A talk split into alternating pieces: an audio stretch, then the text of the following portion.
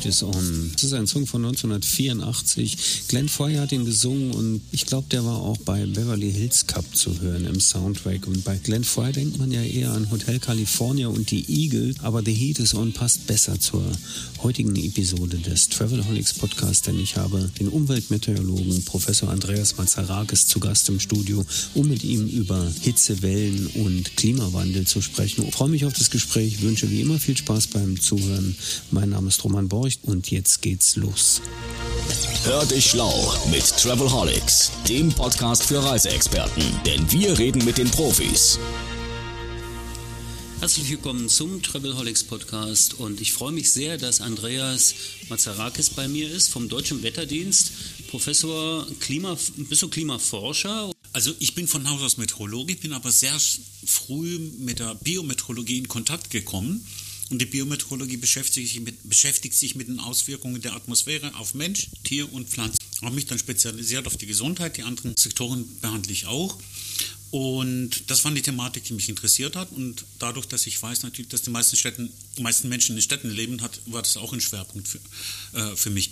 Und von dem her bin ich Biometeorologe, aber ich beschreibe mich als Klima-Impact-Forscher, also praktisch Klimafolgenforschung, was wir machen, weil wir liefern ja nicht nur, wir sind nicht die bösen Buben, die dann sagen, es wird so schlimm, es wird drei Grad und das passiert das und das, sondern wir suchen nach Möglichkeiten, wie wir präventiv die Leute davor schützen. Das heißt, Entwicklung von Frühwarnsystemen. Ein Frühwarnsystem kann auch verschiedene Zeiträume betrachten, also ein, zwei Tage, aber auch längere Zeiträume. Und das Ganze versuchen wir natürlich dann auch umzusetzen, wie wir das in die Infrastruktur mit reinbringen. Das heißt, Gestaltung von Plätzen in Städten, wie sollte der Städtebau sein, Straßenbreitenverhältnis, wie oder auch Hotelanlagen, Mikroklima, wie schütze ich mich vor der Sonne, welche Maßnahmen muss ich ergreifen, ist jetzt ein Sonnenschirm, der billig ist, äh, gut oder sind andere Möglichkeiten mit Bäumen an den Stränden und so weiter, wie kann man das gestalten, auch welche Art von Bäumen und so weiter gibt Unterschied, zum Beispiel Stadtbäume oder auch Wälder, das muss man ganz äh, separiert betrachten. Also ich nenne mich eigentlich Biometeorologe, manche nennen mich Umweltmeteorologe. Äh, ich sehe mich eigentlich als Klimafolgenforschung. Klimafolgenforschung, interessantes Thema. Und wir treffen uns ja hier auf der Jahrestagung des DRV in Marokko. Marokko, eine Destination, die wahrscheinlich durchaus ähm, höchst relevant ist für Klimafolgenforschung. Wir treffen uns nicht deshalb hier, sondern du hast auch äh, bei der letzten Tagung schon in Griechenland gesprochen. Du hast damals den schönen Satz gesagt, nur Esel und Mitteleuropäer gehen mittags in die Sonne, alle anderen machen es vernünftig und gehen in Schatten. Das gilt für Marokko wahrscheinlich genauso. Es gilt, für, es gilt für Marokko genauso. Aus dem einfachen Grund, wenn man sich überlegt in Bezug auf die Wirkung dieser Umfeldfaktoren, die für uns wichtig sind, ist eine Biolo die biologische Wirkung auf die Haut ganz wichtig. Wir haben im Jahr in Deutschland neue Fälle in Bezug auf Krebs ungefähr 250.000. Ein großer Teil kann natürlich auch durch die Sonne äh, hervorgerufen worden oder durch starke Exposition. Das gilt eigentlich über das ganze Jahr, äh, vor allem in den südlichen Regionen, da wo die Sonne immer hoch steht. Das heißt, die Sonne ist der, die Hauptursache, dass man, wenn man, das, wenn man im Urlaub ist, man exponiert sich der Sonne. Und was ein ganz wichtiger Punkt ist, äh, ich bekomme die meiste UV-Strahlung, also für die Sonnenbrandgefahr, die bekomme ich zwischen 11 Uhr und 15 Uhr. 60 Prozent dieser, Strahlung ist im Laufe des Tages, also um die Mittagszeit. Und dann gibt es noch einen weiteren Punkt. Es gibt Oberflächen, die reflektieren die Sonne. Da können noch 20 Prozent vom Sand kommen. Also die Strandgänger sind, sagen wir mal, ich will jetzt nicht sagen gefährdet, weil wir äh, könnten uns ja auch darauf verabreden, dass wir jetzt keine Panikmache nee, nee, machen. Die sind, ich würde das so beschreiben, die sind nicht so gut dran wie diejenigen, die sich unter einem Baum oder im Schatten, wie meine Großväter auch das so gemacht haben, die sind mittags im Café Café gesessen und haben ihren Kaffee getrunken. Das ist eine gute Maßnahme. Ich vermeide die Sonne. Jetzt muss man vorsichtig sein. Auch wenn du im Wasser bist, kriegst du bis zu einem halben Meter noch 40 Prozent der UV-Strahlung. Das heißt, das, da muss man vorsichtig sein. Jetzt will ich die Sonne nicht verteufeln, weil wenn ich mich richtig verhalte und vor 10 Uhr in die Sonne, in die Sonne gehe zum Sonnenbaden und ab 17 Uhr habe ich den ganzen Tag noch für andere Aktivitäten Zeit. Da passe ich auf. Ähm, aber es gibt noch einen weiteren Aspekt. Ich brauche die Sonne für die Vitamin D-Bildung. Also die Sonne hat nicht nur negative Eigenschaften, hat auch positive Eigenschaften. Das Verhalten in Bezug auf die Exposition spielt dann die ganz, ganz große Rolle. Und die Empfehlung ist, Sonne praktisch achten drauf, damit es nicht zu viel wird. Ich kann aktuell, wir sind jetzt im Dezember hier, kannst zwei, drei Stunden in der Sonne, auch wenn absoluter Sonnenschein ist, kannst dort verbleiben. Du wirst braun werden. Man wird aber auch im Schatten braun, aus dem einfachen Grund, weil die Sonne von allen Seiten kommt. Auch wenn ich nicht direkt in der Sonne bin. Es gibt aber auch andere äh, Faktoren, auf die man nicht so schnell kommt. Zum Beispiel äh, intensive Sonneneinstrahlung, eine gute Dosis erhöht auch die Leistung. Das wird beim Fußball zum Beispiel gemacht. Man nimmt ja, geht in die Solarien, man hat für sich dann weiter, äh, besser. Ist aber auch gut für die für den Stoffwechsel, für den Knochenstoffwechsel, das ist gut. Es gibt aber auch natürlich, man merkt, dass zu viel Exposition, vor allem äh, UV-Studios äh, oder wie die alle heißen, dass die natürlich zu einer Hautalterung für, führen. Das heißt, ein gutes Maß ist immer gut. Von dem her, diese lieben vierbeinigen Tiere, die man im Mittelmeerraum gerne mag und gerne sieht, die machen es richtig. Die, man geht nicht mittags in die Sonne, man dosiert es richtig. Weil wir brauchen auch die Sonne, man bekommt auch äh, fürs Gemüt, ist es entsprechend dann auch gut. Muss jetzt nicht unbedingt UV sein. Wir haben es ja gestern Abend erlebt beim Sonnenuntergang, wie schön das war. Das, jeder hat das genossen, das hat jedem gut getan. Aber zu viel Exposition ist nicht gut. Andererseits ist ein wichtiger Punkt. Ich gehe in den Urlaub und möchte baden, möchte in der Sonne mich exponieren. Verhalte ich mich nicht richtig, dann habe ich innerhalb von zwei Tagen Sonnenbrand und genieße den Urlaub nicht. Also ist es besser, mich richtig zu verhalten, vormittags und nachmittags. Und somit habe ich die Möglichkeit. Und hier gibt es gute Beispiele, dass man die Leute informiert entsprechend oder den Leuten sowas Interessantes um die Mittagszeit im Hotel anbietet dann sagen, Mensch, das mache ich jetzt im, äh, irgendwas, was die Leute auch reizt und äh, sagen, okay, ich mache jetzt diesen Kurs oder ich besuche jetzt das und das und gehe dann Nachmittag äh, äh, wieder in die Sonne. Ich mache es genauso. Ihr habt ja vom Deutschen Wetterdienst eine, gerade eine frische neue Broschüre zum Thema Klimagesundheit veröffentlicht. Die gibt es sicher auch online. Ich werde diesen Link in den Shownotes äh, mit unterbringen, damit man sich dort informieren kann. Klimagesundheit scheint mir ein extrem wichtiges Thema zu sein. Und du hast es ja schön gesagt, es geht ja in beide Richtungen. Ne? Es gibt negative Geschichten, es gibt positive Geschichten.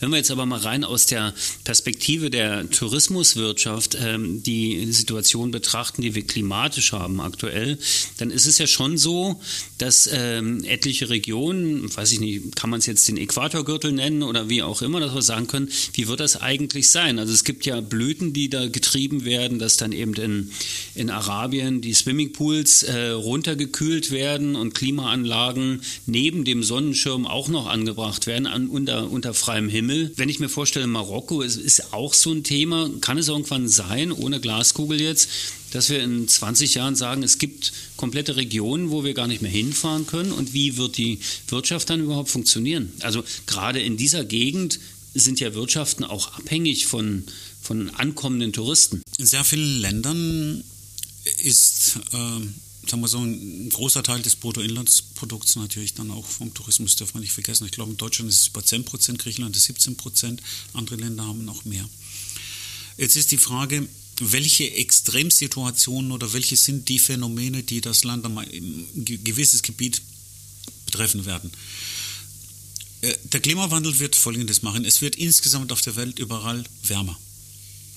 In Bezug auf das Wasser, also den Regen, das ist auch natürlich noch wichtiger, weil Anpassung an, den, an höhere Temperaturen ist, ist gut. Kann ich, habe ich Möglichkeiten, vielleicht was Druck zu führen, aber wenn ich kein Wasser habe, was mache ich mit dem Wasser? Natürlich wäre eine Wasserverfügbarkeit ist ein ganz wichtiger Punkt. Und wenn wenig Wasser da ist, dann passiert sehr viel. Da ist die Lebensgrundlage dann praktisch nicht mehr da. Aber auch bei viel Wasser mit Überschwemmungen ist die Lebensgrundlage auch weg. Und das ist das, was wir sehen in die Zukunft in Bezug auf den Niederschlag oder den Regen. Äh, die Gebiete, die momentan viel Regen haben, werden wahrscheinlich in Zukunft genauso viel oder weniger oder mehr Regen haben. Gebiete, die jetzt wenig Regen haben, haben in Zukunft weniger Regen haben. Das kann dann natürlich schon sein, was passiert jetzt hier? Dass die, diese Gebiete, wie du gesagt hast, dass die ein bisschen dann nicht mehr bewohnbar sind, beziehungsweise als Destinationen nicht mehr zur Verfügung stehen. Aber ich denke mir, da gibt es jetzt Möglichkeiten, irgendwas zu machen. Jetzt muss ich aber darauf achten, dass, was ich mache, die Maßnahmen, die ich ergreife, um möglichst diese Veränderung zu bekämpfen, das ist dann praktisch dann der Klimaschutz. Und die andere Möglichkeit ist die Anpassung. Das, was jetzt stattfindet hier, wie passe ich mich an? Hier kann ich technische Lösungen oder auch natürliche Lösungen durchführen. Und meistens brauche ich dafür verschiedene Faktoren. Das ist Energie und Wasser. Ist die Frage natürlich wieder nach der Finanzierung, wie ich das mache, wie viel Geld das kostet, wie viel äh, Geld das kostet. Zum Beispiel Länder, die schon Infrastruktur haben in dem Bereich, und das sind die Ara manche arabische Länder, die können das Geld einsetzen, aber Länder, die ein bisschen ärmer sind, können das nicht machen. Von dem her ist hier so ein Trading, würde ich mal sagen, wo man sagt, okay, man muss dann schauen, die, erstmal die Lebensgrundlagen da in der Zielregion zu verbessern, dass die Leute nicht ihr Haus oder ihre Region verlassen. Man spricht von Klimaflüchtlingen und das ist sogar eine ganz große Anzahl von und viele Millionen von Klimaflüchtlingen, die, von denen gesprochen wird. Man weiß es nicht genau, aber man weiß, es ist schon eine, eine große Anzahl. Das heißt, die Lebensbedingungen dort verbessern und das, was ich dort schon habe, das Angebot, was ich habe, ob es jetzt Sonne ist, Kultur ist, Natur und alles Mögliche, also oder auch Geschichte, dass ich das entsprechend natürlich noch ausbaue, aber möglichst ohne, dass die Eingriffe, Eingriffe so stark sind. Man kann aber in manchen Fällen das auch so betrachten und sagen, hier ist irgendwas passiert, in dem Sinne Katastrophentourismus, hier war es früher so, wie ist es entstanden? Die Wüste war ja, Sahara war ja früher, früher grün, ist es nicht mehr. Und ich, ich denke mir, hier gibt es auch schon viele Möglichkeiten. Ob es jetzt wir auf manche Destinationen ganz verzichten werden, es wird, sagen wir so, die werden nicht mehr so oft besucht werden, das Angebot wird weniger werden aus verschiedenen Gründen. Aber dafür entstehen auch neue Chancen in anderen Regionen. Zum Beispiel äh, Regionen, wo man hingeht und sagt, wie hat sich jetzt hier, wie haben sich die Gletscher hier verändert? Das kann dazu führen, der Gletscher ist noch ein bisschen da, aber man sieht die Entwicklung, wie, wie, das war. Das kann man auch positiv sehen, es ist aber auch negativ. Aber insgesamt im Bereich des Tourismus ist es halt so, ich habe die zwei Möglichkeiten. Ich bekämpfe mit Tourismus den Klimawandel, mit Maßnahmen, da kann der Tourismus vorgehen äh, oder Vorreiter sein, aber ich sehe dann auch, wie der Tourismus das Ganze auswirkt. Also es ist immer so ein Wechselspiel und da muss man schauen, dass man zu einem Gleichgewicht kommt. Wir sind so ein bisschen bei Yin und Yang bei der ganzen Geschichte. Wie stehst du eigentlich als Forscher, der sich äh, seit 30 Jahren fast, darf man sagen, mit der Thematik beschäftigt, zu dieser Thematik des ja, ich nenne es jetzt mal den Ablasshandel, dass ich jetzt irgendwie so Kompensationsgeschichten mache. Hat das, äh, hat das Zukunft? Ist das ein Weg oder ist das vielleicht nur der erste Schritt, um Bewusstsein zu entwickeln? Also ich habe meine erste Vorlesung zum Klimawandel 1993 gehalten. Ähm ich habe das, damals hieß es nicht Klimawandel, hieß aktuelle Klimaproblematik. Der Begriff Klimawandel ist erst circa seit 15, 20 Jahren aktuell oder wird verwendet. Äh, ich denke mir, es gibt immer mehrere Wege, wie man das machen kann. Eine Möglichkeit ist natürlich die Kompensation. Äh, eine andere Möglichkeit ist, dass man selber auf was verzichtet. Und dann kommen wir schon mal zu der schwierigen Frage, wie soll das funktionieren? Ist es ein Top-Down-Approach, das heißt von oben nach unten? Da würde ich mal sagen, bei einem Top-Down-Approach ist eher Klimaschutz, kann von oben kommen mit Vorgaben und alles Mögliche. Das aber ist das, jeder, was wir machen. Es ist richtig. auch abhängig von der Kultur der Gesellschaft, auch. in der das umgesetzt wird, oder? Genau. Und dann ist die andere Geschichte, ich weiß, wenn ich eine, äh, Klimaschutzbetreibung äh, möchte und das heißt, ich reduziere jetzt die CO2-Emissionen um 20 Prozent oder 30 Prozent, Ziel ist es 20, 2040 oder 2050 klimaneutral zu werden. Den Effekt, dass es dann nicht mehr wärmer wird, sehe ich aber erst in 50 oder noch später. Ist das, das heißt nicht schon zu spät? Äh, es ist schon zu spät und äh, ich habe neulich, äh, circa vier, fünf äh, Wochen hatten wir ein Meeting, es ging um Gesundheit und Hitzewarnungen, wie viel Zeit uns noch bleibt in Bezug auf die Gesundheit, der Sektor. Und da hat Heiner Lauterbach, äh, der Bundesgesundheitsminister, den schönen Satz ge gesagt, Klimaschutz ist Gesundheitsschutz ist eine tolle Geschichte, weil Gesundheit geht ja alles an. Gesundheit ist ja nicht nur die Hitze in dem Sinn oder dass die Leute sterben, sondern auch die Leistungsfähigkeit, entsprechend geht es mir gut, wohl, Wohlfühlen und so weiter. Aber es war noch interessanter ein Satz, was der äh, Leiter des Bundesumweltamtes gesagt hat, der Herr Messner, der dann sagte, wir müssen uns mehr anstrengen, um die Ziele zu erreichen. Und da gibt es die, die Geschichte jetzt mit dem Faktor um wie viel mehr Faktoren oder den Faktor fünf oder sechs, wo wir uns mehr anstrengen müssen global, damit wir Ziele erreichen bzw. klimaneutral werden. Beim Gesundheitssektor haben wir das ein bisschen abgeschätzt, auch für Deutschland. Es ist, wir müssen dreimal mehr tun, Äh, die Frage ist, Tourismus, wo steht er? Das ist eine Frage, die kann man sich stellen, kann man überlegen. Äh, wenn, wenn ich, du mich jetzt selber fragst, wie viel musst du tun über, in Bezug auf meine privaten Geschichten, würde ich mal sagen, ich bin auch ungefähr in dem Dreh. Ähm, das werde ich jetzt mal als Aufgabe für mich nehmen, über den Winter mal zu überlegen, wie viel muss ich mehr tun. Mehr kann ich auch nicht tun und das bleibt mir eigentlich auch nur die Kompensation. Es ist eine Lösung. Die andere Möglichkeit ist Verzicht und dann neue Technologien, neue Möglichkeiten. Ich denke mir, irgendwann werden wir diese Technologien haben, aber erst wird die Situation sich entsprechend verschärfen. Wo ich auch äh, ein Potenzial noch sehe, ist, wie verknüpfe ich den Klimaschutz mit der Klimaanpassung? Das heißt, wie. Kannst du vielleicht Klimaanpassung mal definieren? Das heißt, äh, Klimaanpassung definiere ich folgendermaßen. Ich ergreife nicht die Maßnahmen, dass ich den, die Ursachen, das ist ja die, der Klimaschutz oder die Medikation. Klimaanpassung heißt, ich habe eine Veränderung und versuche mich an diese neue Situation anzupassen oder okay. damit auszukommen. Und die Klimaanpassung ist halt äh, schwierig, die hat verschiedene zeitliche Komponenten oder Dimensionen. Das eine ist, wo es sehr schnell geht. Das heißt, es gibt eine Hitzewelle da. Was mache ich? Ich nehme alle älteren Menschen und bringe sie in kühle, kühle Räume als Beispiel. Aber die Situation ist da und ich kann auch gut reagieren. Die Frage ist, diese Menschen leben ja irgendwo in einer Stadt. Wie mache ich die Städte resistenter? Ja? Und da habe ich die Möglichkeit, praktisch über den Bauwesen, Gebäude, Gestaltung von Außenräumen so, dass die Hitze nicht in die Innenräume kommt. Also das ist zum Beispiel, wenn ich mir anschaue, wie die spanischen Bauvorgaben äh, im, im 17. oder im 16. Jahrhundert waren, enge Straßen, hohe Häuser, schmale Fenster und Holzfensterläden, das war damals schon eine Art Klimaanpassung, gell? Das ist Klimaanpassung, weil die Leute haben klimaangepasst gebaut. Das haben wir nicht gemacht. Ein schönes Beispiel aus Algerien.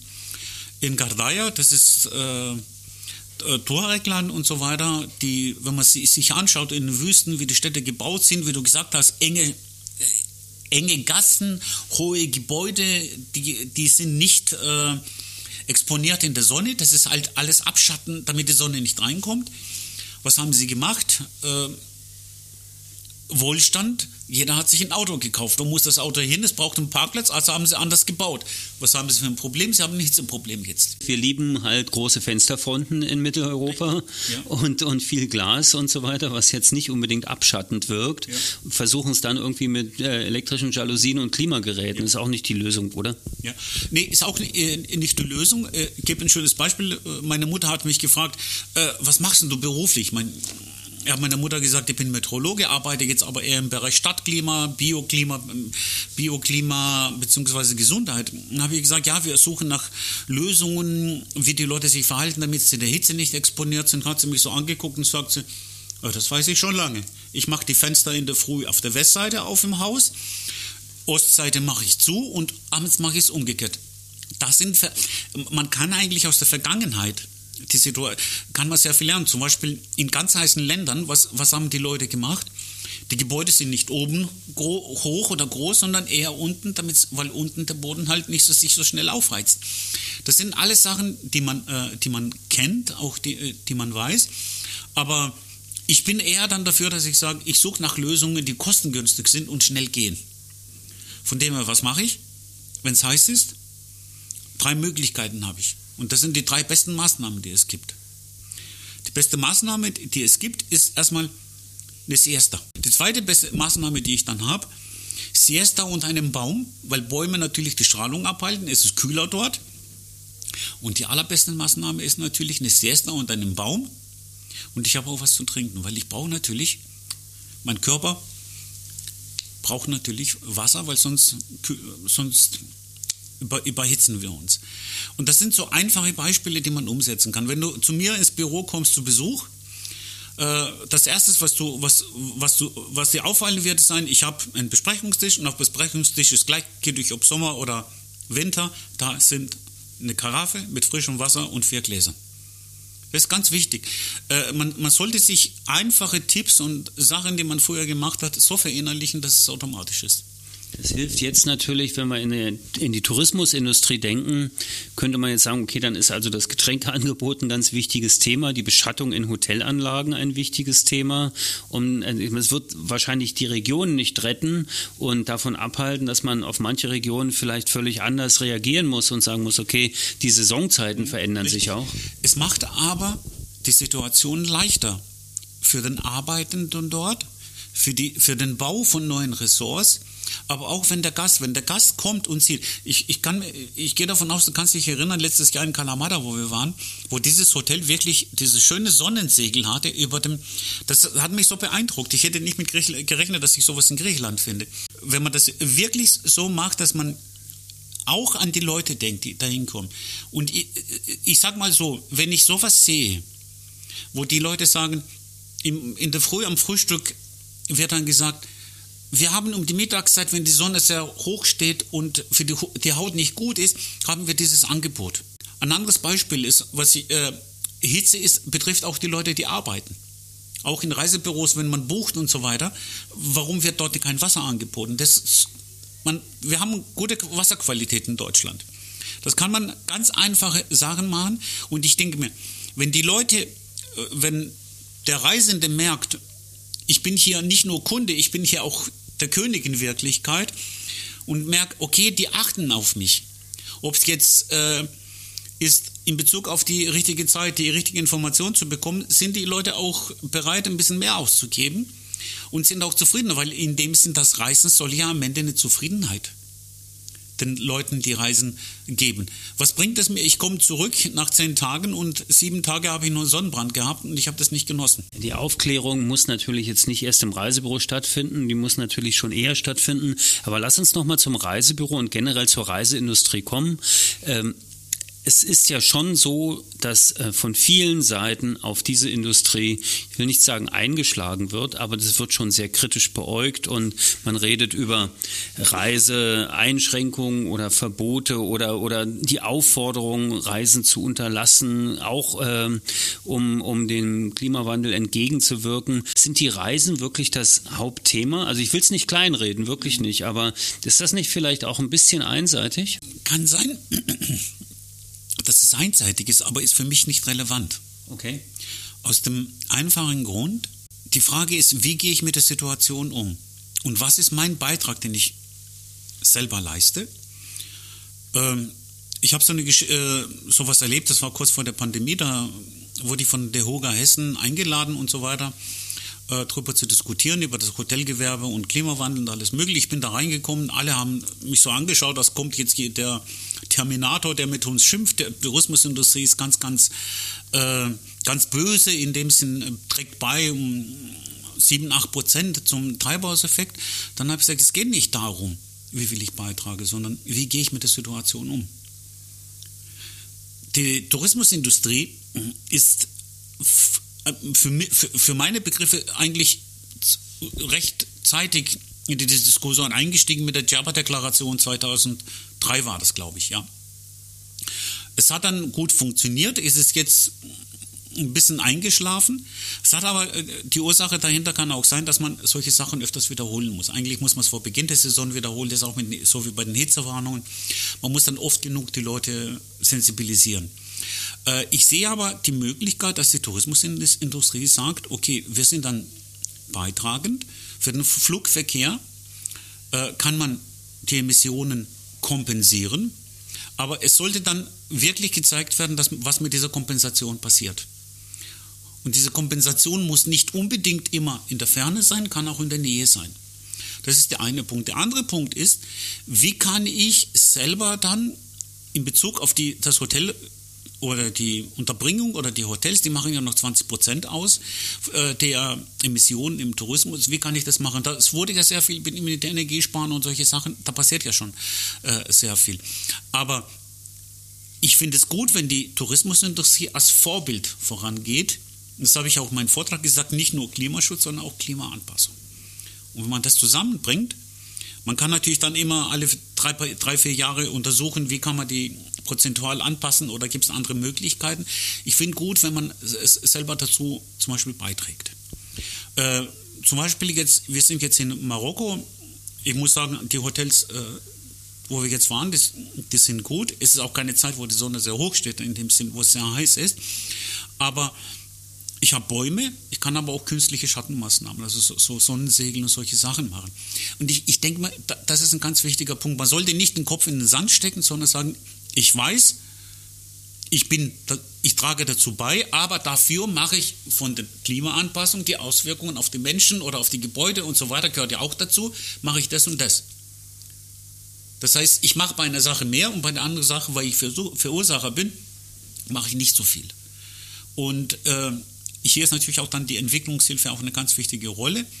Äh, Finde ich ganz wichtig, weil äh, man kann natürlich dann auch äh, kompensieren und sagen, äh, nicht nur kompensieren und sagen, okay, in dieser Zielregion achten wir drauf, wir äh, unterstützen die Landwirtschaft, auch die Nachhaltigkeitsziele und so weiter, dass man das ein bisschen ausgleichen kann. Ist ja sicher auch eine Art von Know-how-Transfer, ne? dass ich sagen kann, was habe ich dort gelernt, was hat gut funktioniert, was hat da gemacht und ähm, dieses äh, Bashing auf die Reiseindustrie, das war jetzt vielleicht auch ein bisschen überspitzt. Andere Industrien tragen sicher genauso oder mehr zum, äh, zum Klimawandel bei. Entbindet natürlich die Touristik überhaupt nicht davon, da was zu tun. Das ist völlig klar. Aber so wie du sagst, beide Seiten, Yin und Yang, mhm. na, so ein bisschen einmal das Anpassungsthema im Blick haben, bringt mich vielleicht dazu, du hast es eingangs ganz kurz gesagt, aber was ist denn nur eigentlich mit dem günstigen Sonnenschirm am Strand? Bringt der mir was? Äh, ja, der günstige Sonnenschirm. Ich wollte aber, bevor ich zum günstigen Sonnenschirm komme, noch eine, äh, eine, eine Sache in Bezug auf die Maßnahmen Klimaschutz und Klimaanpassung äh, sagen, was für mich eigentlich äh, wichtig ist, wenn ich eine Maßnahme ergreife, die, und das, haben, das habe ich auch gezeigt bei den Hitzeaktionsplänen, das ist ein ganz wichtiger Punkt, äh, das ist wenn ich Maßnahmen ergreife, sollte ich die auch untersuchen und dann überlegen, nach ein paar Jahren hat es was gewirkt. Wenn es nicht gewirkt hat, dann lasse ich es oder ich mache oder ich sehe Punkte, die noch wichtig sind. Äh, zum Punkt Sonnenschirm, ja. Äh, Schatten ist Schatten. Das ist klar. Äh, ein Gebäude kann auch Schatten geben. Ein Sonnenschirm kann auch Schatten geben, ja. Aber so ein Sonnenschirm lässt 80 Prozent der UV-Strahlung durch. Ein Baum hält 80 Prozent dieser Strahlung ab. Also müsste man eher Bäume am Strand pflanzen als Sonnenschirmanlagen, die man dann teuer vermieten kann, ist natürlich aufwendiger. Ne? Ist aufwendiger, braucht natürlich eine Instandhaltung. Äh, aber diese einfachen Sonnenschirme, die man kennt aus den Discounter mit zwischen 10 und 15 Euro und so weiter, äh, naja, die, die sind nicht sehr hilfreich. Ich plädiere hier eher, dass man als Klima, Klimaanpassungsmaßnahme sagt, okay, sagt, vormittags in die Sonne gehen, nachmittags in die Sonne gehen, mittags was anderes machen, vielleicht auch was Sinnvolles, vielleicht auch Projekte besucht, die sich mit Klimaschutz beschäftigen. Überall auf der Welt wird irgendwas äh, gemacht.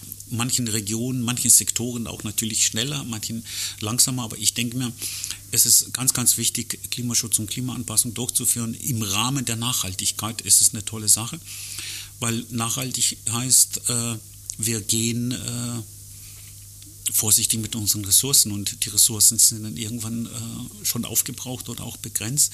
Das finde ich auch ganz wichtig. Aber äh, ich bin dagegen, dass man sagt, du darfst jetzt nicht mehr, mehr als zwei Flugreisen pro Jahr machen, die musst dann auch kompensieren, du hast dann äh, dein Etat voll in dem Sinn. Ja, dann habe ich persönlich ein Problem. Ich kann nicht zu meiner Familie dann, ja. Also, Stimmt, kommt auch dazu. Du kommst komm, dann nicht mehr nach Griechenland. Das ist ein ich, Thema. Ich komme nicht, nach, komm nicht nach Hause und ich kann meinen Berg oder meinen Strand nicht sehen, da wo ich gerne bin, was mir sehr viel gibt für, meine, für, mein, äh, für mein Gemüt bzw. für meine Gesundheit. Das ist für, für, mich auch wichtig, die Familie sehen und so weiter. Also da muss man vorsichtig sein. Das bringt mich eigentlich zurück zu einer Diskussion, äh, was man vor 30 Jahren hatte eigentlich. Ja, die die Luftreinhaltung, äh, Autos verpesten die Luft und so weiter. Man sollte den Autoverkehr, man auch im Rahmen des Klimaschutzes ist natürlich genauso wichtig. Und dann äh, habe ich gesagt, okay, habe ich auch meinen Studenten beigebracht und habe gesagt, also alle Strecken, die unter zwei Kilometer sind, zu Fuß, alle Strecken, die unter vier, vier, Kilometer sind, mit dem Fahrrad, man sollte nicht fahren und so weiter. Und ich habe in der Vorlesung eine Frau gehabt, die hatte schon äh, zwei Kinder, und sagt sie, ja, wie soll ich denn das machen? Ich wohne auf dem Land, weil ich das Geld nicht habe. Ich studiere noch nebenher. Wie soll ich das machen? Um einkaufen zu gehen, brauche ich ein Auto. Wie soll ich das mit den Kindern? Mensch, funktioniert nicht. Also da muss man ein bisschen realistischer bleiben und sagen, okay.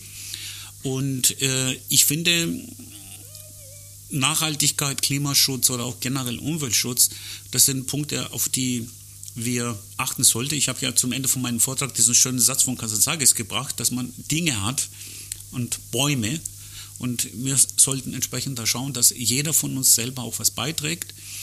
Und äh, ich finde schon aber, dass äh, wir in der, äh, in der Thematik auch nüchtern bleiben sollten und sagen, was ist machbar. Gehen wir doch noch mal ganz kurz in dein Heimatland. Und ähm, das würde mich interessieren und das ist eine hervorragende, äh, hervorragende Gelegenheit, das mal zu besprechen. Ähm, wie ist denn in Griechenland, das ist ja eine Region, die durchaus noch eine Ecke wärmer ist per se, gibt es die Diskussion dort genau so oder gibt es dort andere Ansätze? Also ich kenne die Diskussion in Griechenland, seitdem ich ein, ein kleiner Junge oder erwachsen geworden bin nach dem Studium. Ich, ich wollte ja diese diesen Umweltbereich oder Studium, Meteorologie, Umwelt, Klimafolgenforschung. Äh, die Diskussion ist da, nur das Handeln ist nicht da. Ich sehe aber auch kleine Schritte. Für meine Begriffe sollten diese Schritte besser sein, aber man kann auch Griechenland als gutes Beispiel nehmen, wenn man es falsch macht. Das ist zum einfachen Grund, wenn man jetzt letztes Jahr zurückdenkt, mit den sehr starken Waldbränden, dann mit den Überschwemmungen auf Evia, äh, dass es natürlich schon, schon als Beispiel nimmt. Äh, eins muss ich sagen, Kleinigkeiten haben sich äh, geändert. Ich habe ja noch äh, ein Handy, wo ich eine griechische SIM drin habe, die normal immer dabei ist und ich bekomme in letzter Zeit öfters die 112-Meldungen, also die Katastrophenmeldungen bekomme ich. Okay. Äh, das hat vor zwei Jahren, drei Jahren nicht funktioniert, aber das funktioniert jetzt und das finde ich auch gut. Ich denke mir, es verändert sich überall, aber wir brauchen Leute, die das vermitteln. Wir brauchen äh, Multiplikatoren, die das darstellen, die das auch aufzeigen. Und die Menschen müssen mitgenommen werden. Die müssen das auch verstehen. Wenn die Leute nicht verstehen, was bedeutet Klimaschutz oder was bedeutet Klimawandel, müssen sie eigentlich nicht verstehen. Sie müssen aber nur verstehen, wenn ich das mache, wie gesagt, Glas Wasser anbieten oder die offenen Plätze beschatten und so weiter, das ist gut für die, ist es gut für die Menschen, ist es gut für die Natur. Ich denke mir, man muss die Menschen mit einfachen Beispielen, so wie dieses Beispiel, was ich gesagt habe, wenn wir einen Baum wegnehmen in Freiburg, dann geht die Anzahl der Hitzestunden pro Jahr von 205, glaube ich, war es, auf 330. Das sind so Beispiele, was die Leute sich merken können. Wir brauchen so Eselsbrücken, wir brauchen so Zahlen, wo die Leute sich merken, können und sehen. Und es ist auch ganz gut, wenn die Leute merken, ich trage dazu bei positiv oder negativ. Positiv ist natürlich entsprechend besser, weil ich verbessere die Situation. Von dem her, ich bin eher Optimist dann äh, als Pessimist und ich denke mir, äh, es gibt auch Möglichkeiten im Zuge des Klimawandels, aber aktuell schaut es so aus natürlich, dass für die nächste Zeit, wenn wir nicht handeln, äh, schon die Situation verschärft wird. Und hier fällt mir eigentlich ein schöner Satz, was damals Klaus Töpfer gesagt hat. Und äh, er sagte, ich mache eine Klimasimulation für die Zukunft nicht, weil ich wissen möchte, wie das Klima oder die Bedingungen im Jahr 2070 sind, sondern ich mache die Klimasimulationen nur deswegen, damit ich Maßnahmen ergreife, damit das nicht stattfindet. Und ich denke mir, das ist auch ein Satz, wo man sich überlegen sollte, wie trage ich selber bei im positiven Sinne. Weil ich weiß, ich bin Verursacher, wir beide emittieren auch, wir sind jetzt hierher gekommen, wir haben zwar kompensiert, aber trotzdem ist das ist in die Luft gegangen. Von dem her äh, finde ich wichtig, dass man präventiv handelt und schaut, dass man möglichst die Folgen beschränken kann, beziehungsweise Maßnahmen ergreift, dass die Folgen nicht so stark werden. Dass es sich erwärmt, verändert. Das Problem ist nur, die zeitliche Dimension stimmt ja nicht. Das Klima hat sich immer verändert, aber es verändert sich zu schnell. Und wir geben der Natur keine Chance, sich so schnell an diesen Geschichten oder an diesen Veränderungen anzupassen. Das ist eher das. Das ist die Herausforderung. Ich finde das sehr schön. Ich habe neulich einen Satz gehört, ein Optimist ist ein Pessimist, der nachgedacht hat. Das war sehr schön, dir zuzuhören, zum Nachdenken anzuregen. Und ich wünsche jetzt allen Zuhörern viel Spaß beim Weiterdenken. Das ist der Travelholics Podcast. Danke fürs Zuhören. Auf Wiederhören. Bis zum Schluss gehört? Großartig. Danke und bis zur nächsten Episode von Travelholics, dem Podcast für Touristiker.